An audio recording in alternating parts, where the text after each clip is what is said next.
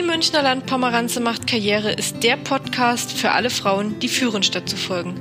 Dabei ist es ganz egal, ob du bereits Führungskraft bist oder dich erst auf dem Weg dahin befindest, ob du dich vielleicht für die Selbstständigkeit entschieden hast oder gerade zu Hause als Mama dein Familienunternehmen rockst.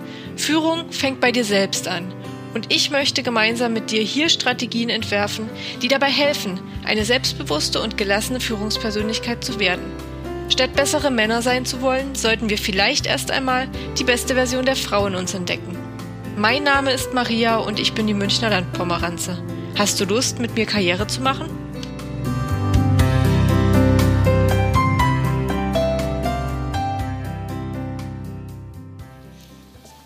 Dass du mir jetzt gerade zuhörst, heißt, dass mein Podcast tatsächlich auch online gegangen ist. Und das ist alles andere als Selbstverständlichkeit. Für mich ist es nämlich bereits ein Graus, eine Sprachnachricht bei WhatsApp aufzunehmen. Du kannst dir also vorstellen, wie sehr ich mich aus meiner eigenen Komfortzone rausbewegt haben muss, um mich dazu zu entscheiden, einen Podcast zu machen. Und heute in dieser ersten Episode soll es darum gehen, dass du die Person hinter die Münchner Land Pomeranze macht Karriere ein bisschen besser kennenlernst. Ich bin Maria, 32 Jahre alt und lebe seit ein paar Jahren in München. Ich bin aber eigentlich eine echte Landpomeranze und eine gebürtige Thüringerin. Aufgewachsen bin ich auf einem Bauernhof mit gelebter Bibi und Tina Idylle, nur leider mit etwas mehr Kuhmist und weniger Hex-Hex. Die Hörspiele von Bibi Blocksberg begleiten mich übrigens noch heute beim Einschlafen, sehr zum Leidwesen meines Bettnachbarn, der bisweilen schon mal von Vorwärts Sabrina oder Schneller Amadeus aus dem Schlaf aufgeschreckt wird. Nach ein paar Stationen der Liebe, des Studiums und des Berufs wegen verschlug es mich also vor ein paar Jahren in die große Stadt. München ist mittlerweile meine Wahlheimat geworden und meistens gelingt mir der Spagat zwischen Großstadtdschungel und der Sehnsucht nach ländlicher Idylle auch ganz gut. Vor kurzem habe ich mich selbstständig gemacht und ich kann schon jetzt sagen, dass das das größte Abenteuer meines Lebens ist. Und ich bin mittlerweile also mein eigener Boss und biete Hotel- und Gastronomiebetrieben maßgefertigte Lösungen für ihre Probleme an. Dabei ist es ganz egal, ob sie auf der Suche nach einem kompletten Konzept für eine Neueröffnung sind oder ob es nur kleine Bewegchen zu kurieren gilt, wie zum Beispiel eine passende Social-Media-Strategie.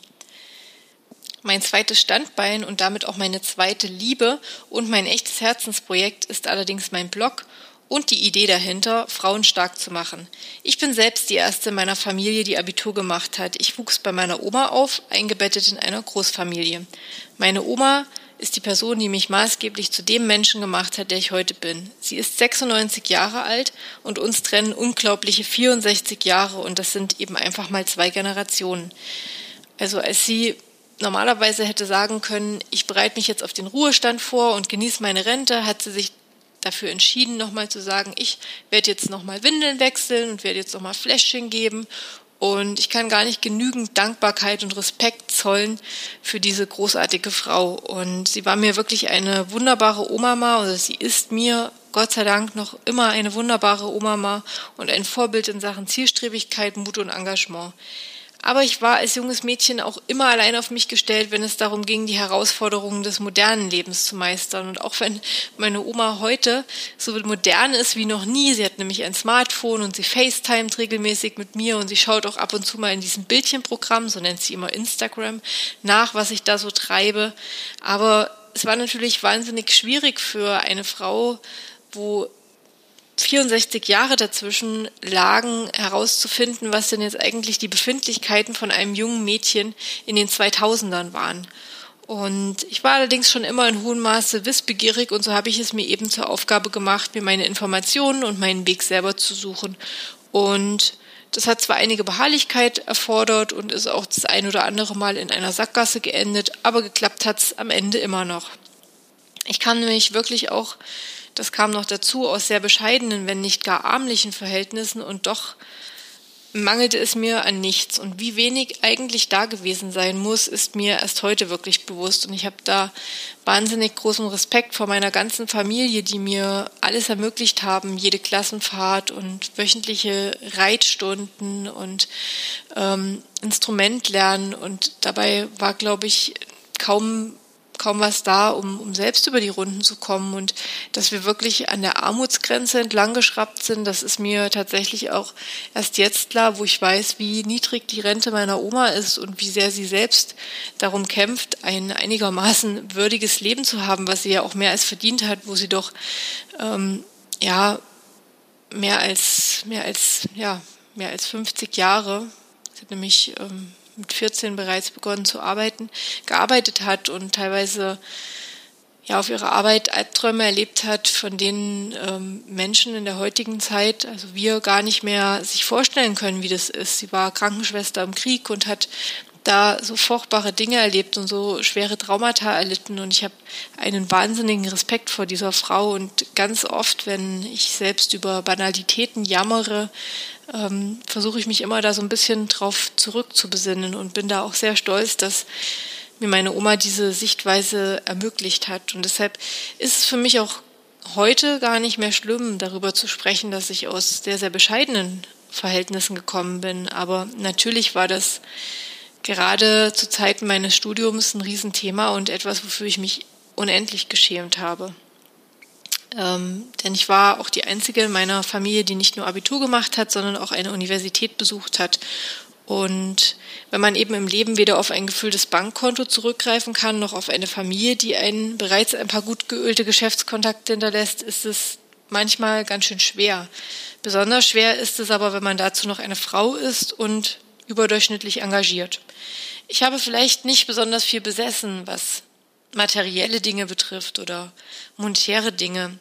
Aber auf eins konnte ich mich doch immer verlassen und das war meine Ambition. Es mangelte mir nämlich noch nie an einer gehörigen Portion Größenwahn und an einer Menge großer Träume und unbeugsamer Beharrlichkeit und für diese Charaktereigenschaften bin ich auch sehr, sehr dankbar.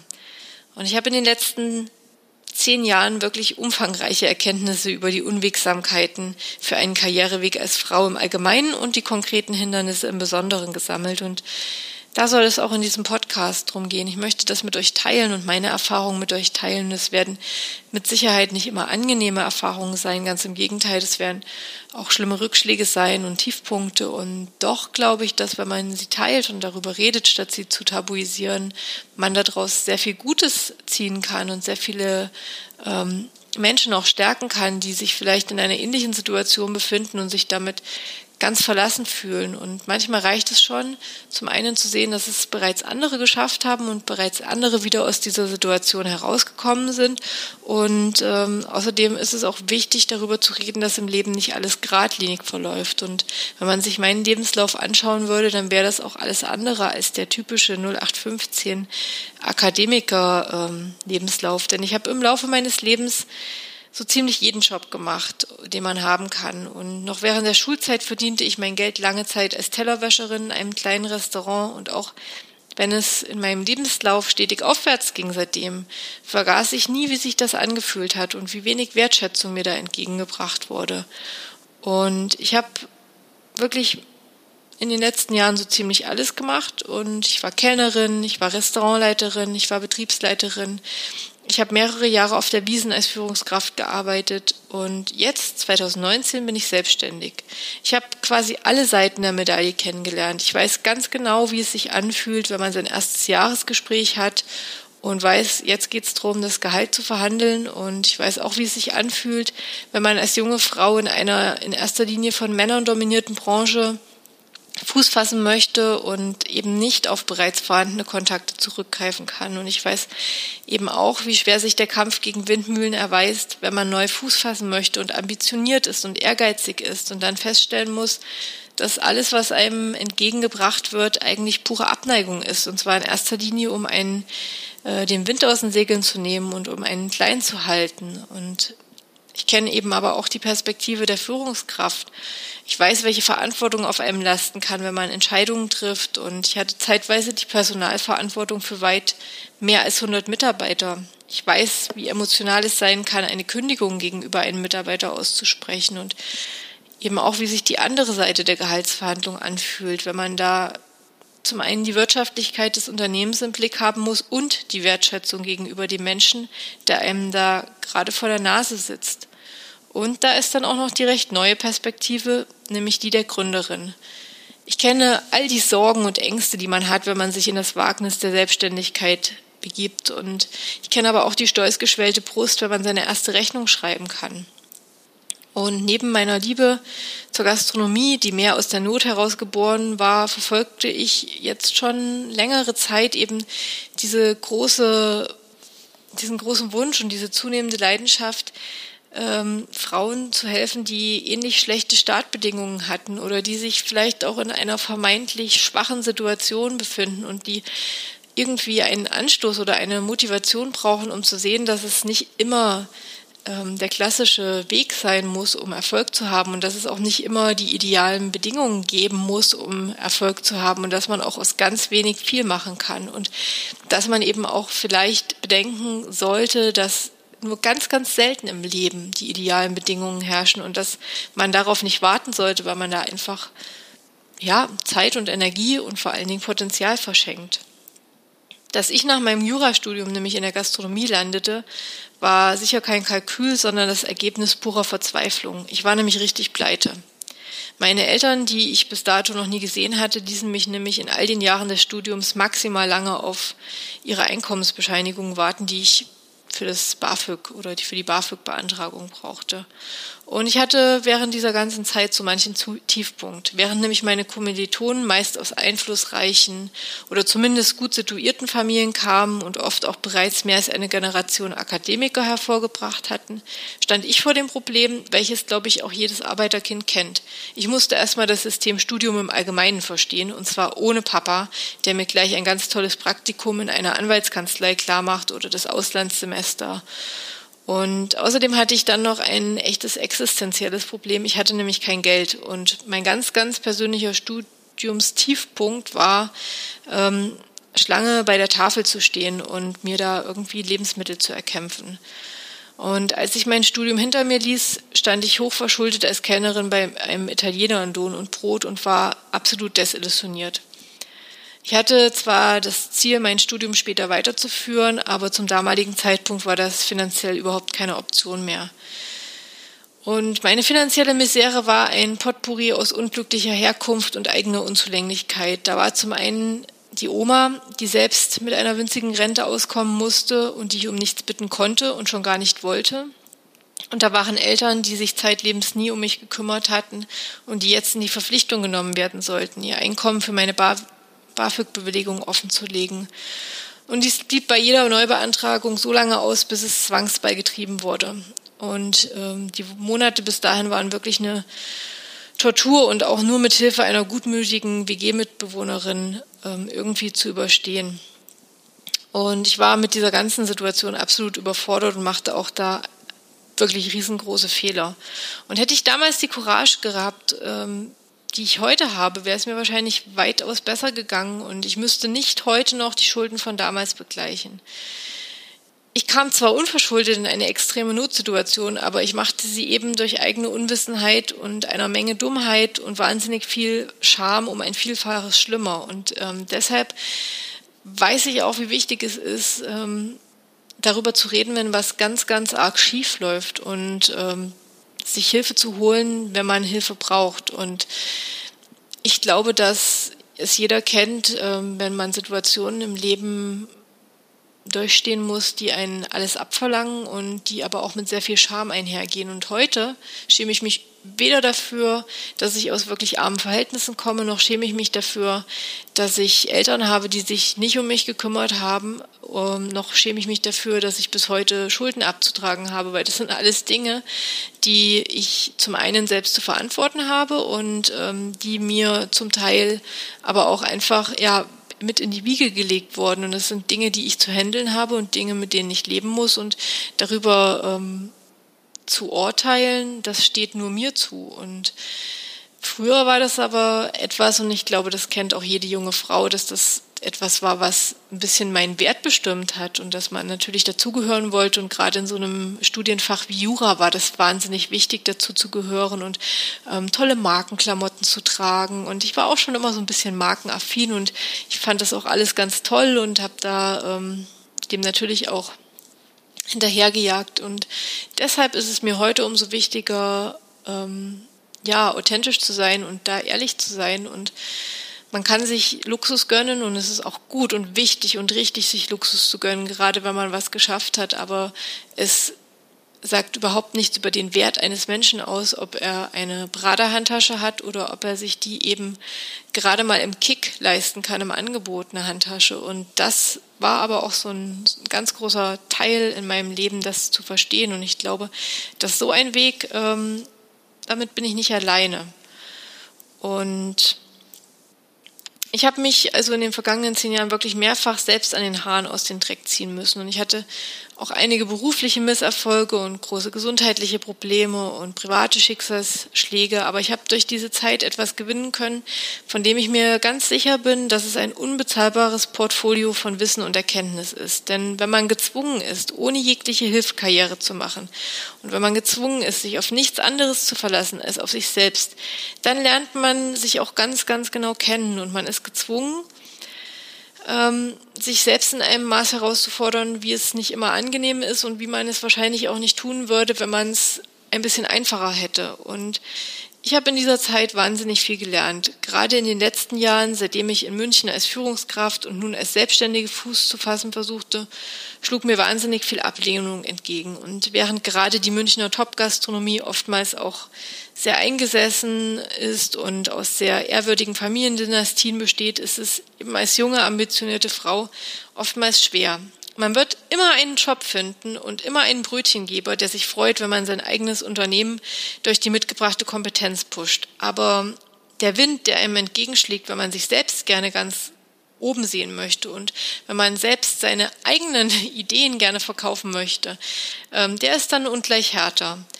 Aber hier bin ich auch schon am Kasus Knaxus angelangt und an einem ganz, ganz wichtigen Punkt, in dem es um den Podcast gehen soll. Ähm, während nämlich gerade Männer in Führungspositionen durch Leistungen durchaus zu beeindrucken sind, kann man bei Frauen auf Granit beißen.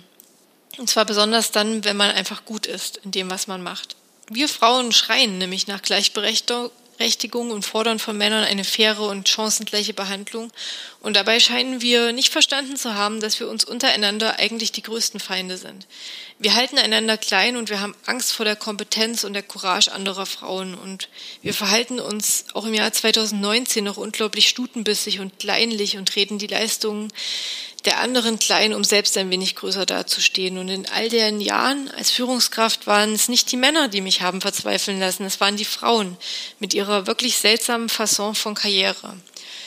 Und wir Frauen haben wirklich noch eine Menge zu lernen, wenn es darum geht, uns durchzusetzen. Und ähm, wir scheinen zwar über zu wenig Selbstwert zu verfügen, wenn es darum geht, Forderungen aufzustellen, sei es in Verhandlungen ums Gehalt oder für ein besseres Arbeitsklima. Aber wir lassen ohne Probleme die Kollegin über die Klippe springen, die einen besseren Job macht als wir. Und so richtig gut fühlen wir uns auch erst, wenn sie mal so richtig auf die Nase fällt. Und ich glaube, Gleichberechtigung ist auch ganz, ganz viel, ähm, was bei uns selber anfangen muss, und zwar untereinander. Und dass wir aufhören müssen, uns gegenseitig fertig zu machen und aufhören müssen, uns gegenseitig zu bewegen. Ich möchte mich mit meinem Podcast Die Münchner Landpomeranze macht Karriere nämlich aktiv dafür stark machen, dass wir Frauen selbstbewusst und kompetent sind. Und zwar nicht nur fachlich, denn diese Hürde muss jede von uns selbst bewältigen, sondern kompetent darin, eine starke und eigenverantwortliche Führungsperson zu sein.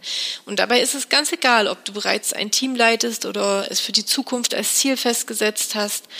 Ähm, oder ob du einfach nur eine Mutter bist, die ja meist sehr erfolgreich ein kleines Familienunternehmen leitest. Es ist wirklich jeder eingeladen, mit mir gemeinsam den Weg zu gehen, denn Führung fängt erst einmal bei sich selbst an und bei den meisten von uns scheitert es bereits daran, klar formulieren zu können, wo sie stehen und wo sie sich in der Zukunft sehen. Ambitionen werden von niemandem rücksichtsloser und erbarmungsloser niedergemacht als von den hausgemachten Teufeln Zweifel und Sorge. Und hier können wir tatsächlich mal von den Männern lernen, die sich prinzipiell gern selbst überschätzen. Und ich möchte da sehr gerne Irmtraut Morgner, das war eine Schriftstellerin, ähm, zitieren, die nämlich gesagt hat, der größte Fehler der Frauen ist ihr Mangel an Größenwahn. Und das kann ich zu 100 Prozent unterschreiben. nicht zuletzt, weil ich das große Glück habe. Wie gesagt, ich hatte monetär und materiell nicht besonders viel, aber ich hatte immer eine gesunde Portion Größenwahn.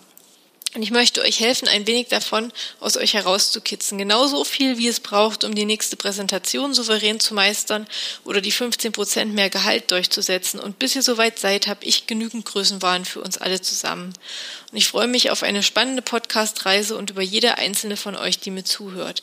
Und ich freue mich auch euch mit euch in Kontakt zu treten. Ihr findet mich auf Instagram als die-münchner-landpomeranze. Münchner mit UE. Und auf meinem Blog, die Münchner Landpomeranze, auch hier wieder Münchner mit UE, könnt ihr natürlich gerne ein wenig stöbern. Und ich freue mich wirklich über jede von euch, die mir ein bisschen Zeit schenkt. Und nachdem ihr jetzt wisst, wer die Person hinter die Münchner Landpomeranze macht, Karriere ist, hoffe ich doch, dass ihr beim nächsten Mal wieder einschaltet. Und äh, sagt man eigentlich einschalten bei einem Podcast, dass ihr mir jedenfalls beim nächsten Mal wieder zuhört. Und ich bin tatsächlich jetzt froh, diese erste Episode fertig zu haben und jetzt gleich die Kopfhörer abzusetzen, denn für mich ist das hier alles immer noch ein echter Graus und ich werde bestimmt nachher, wenn ich mir das anhöre, 240 Mal denken, was ich für eine komische Stimme habe und was das für eine dumme Idee war, einen Podcast zu machen. Aber ich weiß, dass es für einen guten Zweck ist und ich hoffe, ich gewöhne mich noch daran, ähm, dieses Format zu bedienen und ich hoffe, dass ihr mir den ein oder anderen Fehler, den ich hier in der professionellen Umsetzung eines Podcasts mache, nachseht, denn wie ihr alle bin ich tatsächlich auch nur ein Mensch und lebe zum ersten Mal und mache das auch das erste Mal und hoffe da, dass ihr mir ein bisschen Nachsehen schenkt.